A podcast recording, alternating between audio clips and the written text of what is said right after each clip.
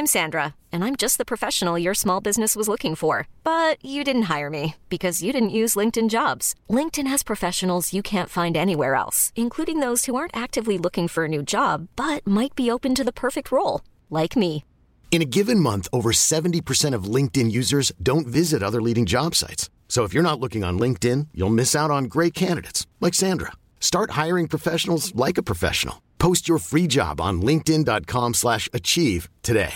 Hey, it's Paige DeSorbo from Giggly Squad. High quality fashion without the price tag. Say hello to Quince.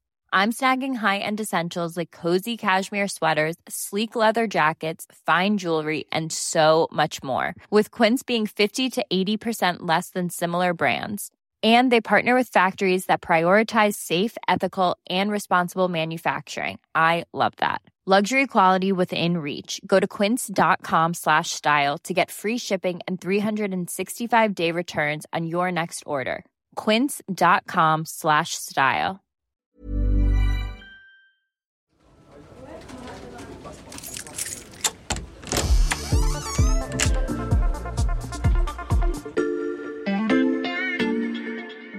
Salut, c'est Charlotte Baris. Bienvenue dans l'armoire de la loupe. Cette semaine, vous allez tout comprendre sur Le V20, les pays du V20. V20 countries. Les membres du V20. Le V20, le V20.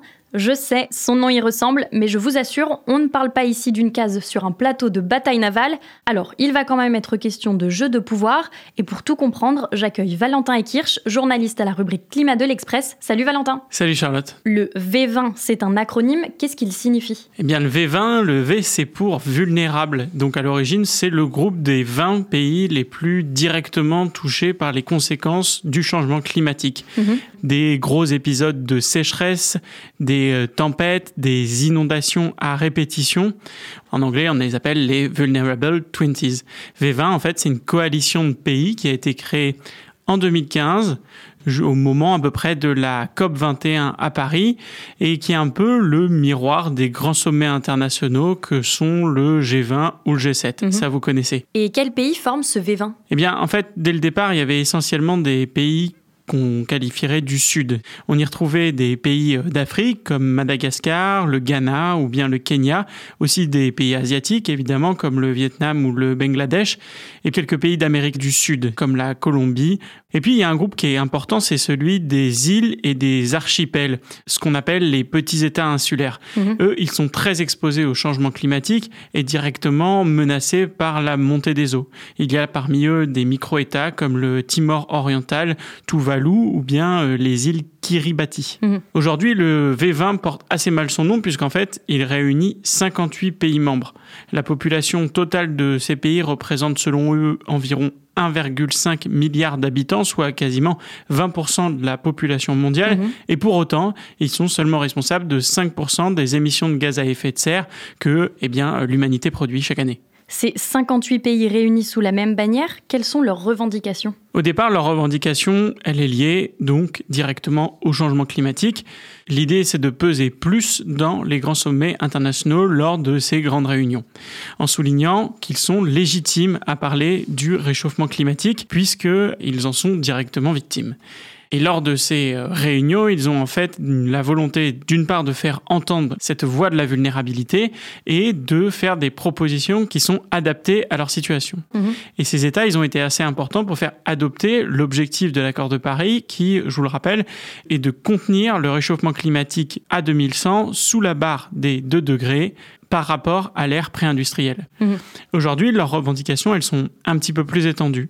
Le V20 milite par exemple pour instaurer un système financier international plus équitable. Un système financier international plus équitable, qu'est-ce que ça veut dire Valentin? Eh bien aujourd'hui, les pays du Sud dénoncent ce qu'on pourrait qualifier de double standard dans l'accès aux financements internationaux. Mhm. Il y a d'une part, par exemple, euh, la Grèce qui s'était retrouvée euh, face à des gros soucis financiers et pour lequel on avait réussi à débloquer euh, massivement de l'argent. Mhm. Il y a l'argent qui est trouvé également pour aider l'Ukraine dans sa guerre face à la Russie. Et donc, on voit que bah, les grands organismes financiers internationaux comme le FMI et la Banque mondiale se sont vite mobilisés, alors que certains pays du Sud empruntent aujourd'hui systématiquement à des taux de 15%.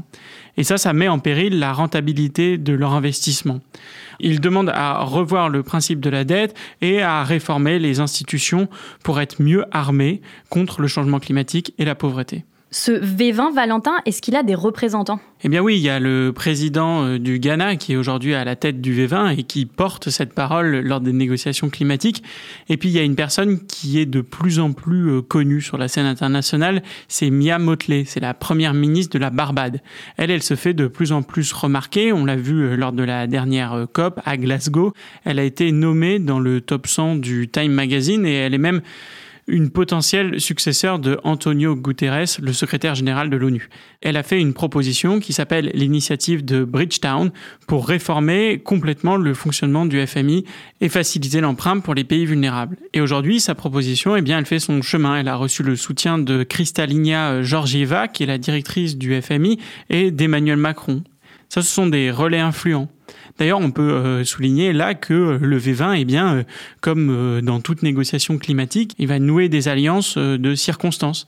Et donc cette voix, aujourd'hui, eh bien, elle est de plus en plus entendue, que ce soit dans les COP ou lors des sommets sur la réforme du système financier international. Les V20, un groupe de pays vulnérables, mais de plus en plus visibles. Merci Valentin, à bientôt. Salut Charlotte. Voilà, je peux refermer l'armoire. Maintenant, vous êtes capable d'expliquer ce qu'est le V20. Et si vous voulez en savoir plus, on vous a préparé une liste d'épisodes de La Loupe et d'articles de l'Express qui traitent du sujet. Les liens sont à retrouver dans le descriptif de ce podcast. Bon week-end, profitez-en pour rattraper les épisodes que vous auriez manqués. Je vous dis à lundi pour passer un nouveau sujet à La Loupe.